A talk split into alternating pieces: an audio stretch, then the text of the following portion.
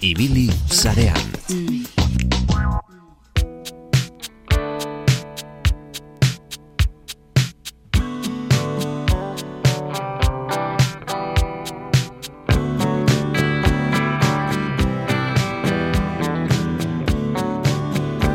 Amaiera aldera, etxera begira jarriko gara, izan ere berri onak, baino ez, puntu fundazioak ikasturte berrian. Pasaden astean, Frankfurten izan ginen, eta orain, gaur bertan jakin duguna, Global Cyber Alliancera batu da puntu fundazioa.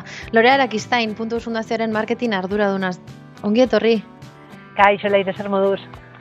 Lorea, zer esan nahi du Global Cyber Alliancera batu dala puntu fundazioa? Zer esan nahi du horrek gizaki, gizaki batentzat kalean dagoen pertsona batentzat azaldu barko bagenio, nola azalduko genioke? Bai, agian hasi beharko inateke azaltzen zer dan e, Global Cyber Alliance, ez? Global Cyber Alliance bada erakunde bat, e, nazioartekoa, New York, Londresen eta Bruselasen egoitza dituena, eta irabazi asmorik gabeko erakundea. E, erakunde honen misioa internet seguruago bat egitea da, e, ziberdelikuentzia murriztea ingurune digitalean, interneten, eta horretarako ba, baliabide eta soluzio e, desberdina garatzen dituzte eta horien impactua neurtu. Eta haien funtzionatzeko modua da aliantzen bitartekoa, bitartekoa ez? Aliantzen bitartez, bultzatzen dutena da, e, garatzen dituzten tresna hoien esarpena. Eta horrela lortzen dena da, azken erabiltzaileen onura, ez? E, erakunde bat, garatzen dituen tresna batzuk, eta aliantza ezberdinen bitartez, lortzen duena, azken erabiltzaiera e, ibiltzea. Izan ere, e, interneten ba, muga geografikorik ez dago, eta maila globalean eragin behar da e, ba, segurtasuna bultzatzeko eta orduan e, puntu deusek bat egin du aliantza horrekin eta puntu deusek ekarpenak egingo dizkio aliantza horrek eta era berean e, aliantza hortatik e, onura jasoko ditu haien erabiltzaileen e, segurtasuna eta internet seguruago bat e, bultzatzeko.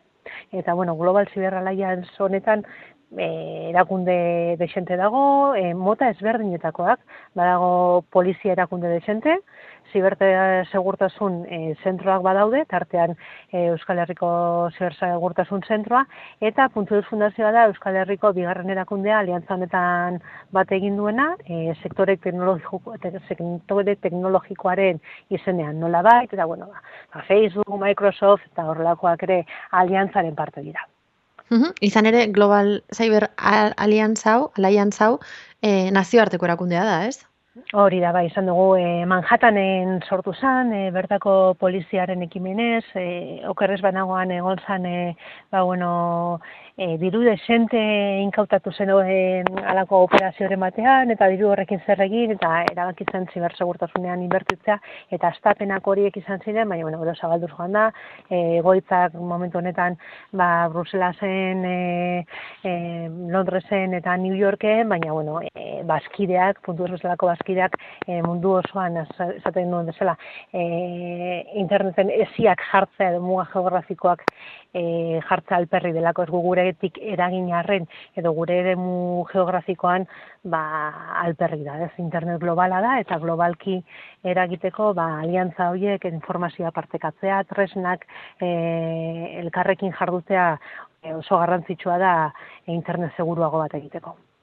Esan duzu Euskal Herrian bigarren bigarren erakundea dela edo bigarren e, sinergia edo lotura dela puntu eusekoa lena izan da BCSC-koa, e, Cyber Security Centerrekoa, ez? Hori da, zibersegurtasunerako euskal zentroa dagoeneko bazen e, Global Cyber Allianceko bazkide, eta orain puntu duz e, fundazioa ere, eta nahiko modu praktikoan, ez? Azkenean e, domeinuen arlotik e, Global Cyber Alliance baditu tresnak e, domain trust izeneko bat adibidez domeinuekin oso lotuta dagoena, eta ba, phishing malware eta e, horrelako mm, delituak saiesteko balio duena eta adibidez puntuzek ekarpena egingo du hor eta hortik ere jasoko du haren komunitatea babesteko e, moduko informazioa. Euren e, puntu eusek emango duelako e, domeinua daukaten erabiltzaiei emanaldielako e, zibersegurtasun tresnak erabiltzeko moduak, ez?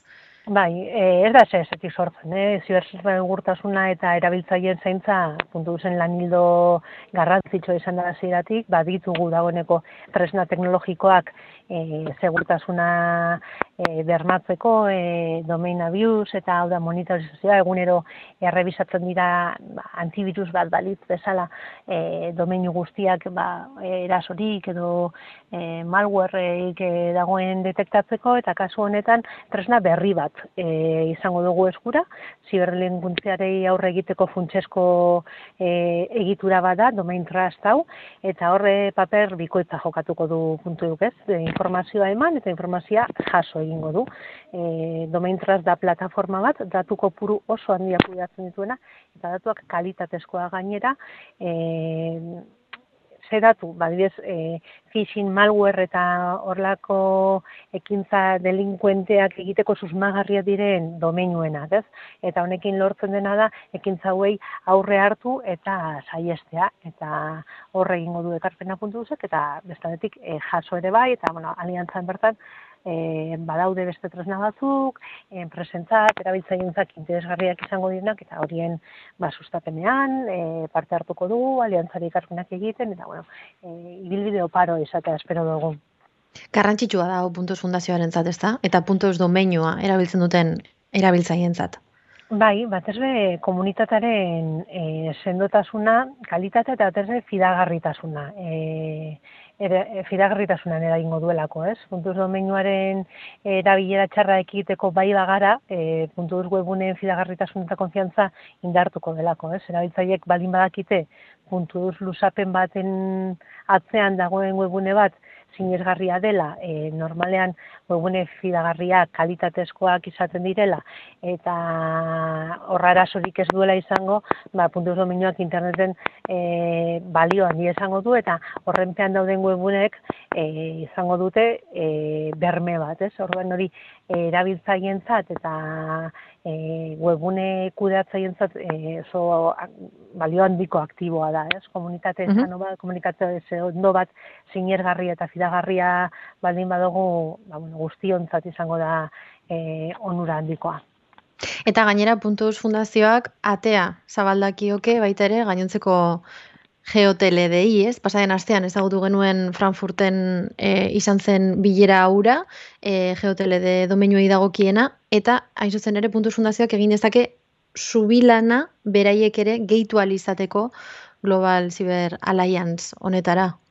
Bai, horre formula ezberdinak aztertzen ari gara, bueno, e, aipatu izan dugu, ez, puntu fundazioak e, e, lehendakari ordetza dauka Giotelede grup horretan, Giotelede grupek e, batzen ditu mundu osoko e, domeinu geografiko eta komunitarioak, e, .cat, .paris, .afrika, .scot, e, iri New York Citykoa, Londonekoa, eta horre, ba, bueno, e, aziratik e, puntuzek e, lan e, handi egin du, momentu honetan zuzendaritzan dago, lehendakari ordetza e, dauka Josua Lino gure zuzendariak, eta orduan, ba, bueno, litekena da, edo taldea bere horretan e, aliantzara bat egitea, edo haren kideak, ba, banan banan, e, e, batzea, batzu dagoeneko ari dira harrematen jartzen global ziberralaian zeki, bat egitea eskatzeko, eta, bueno, e, elkarlan, e, bueno, interesgarria sortuko dela ematen du. Ba, zain geratuko gara, Lorea, era, ea kurtsuan zehar, edo urtean zehar, horrelako berri emankor gehiago jasalditugun, hemen ere. Eskerrik asko leire. Eskerrik asko Lorea Arakistain, puntu fundazioaren marketing arduraduna. Laster arte.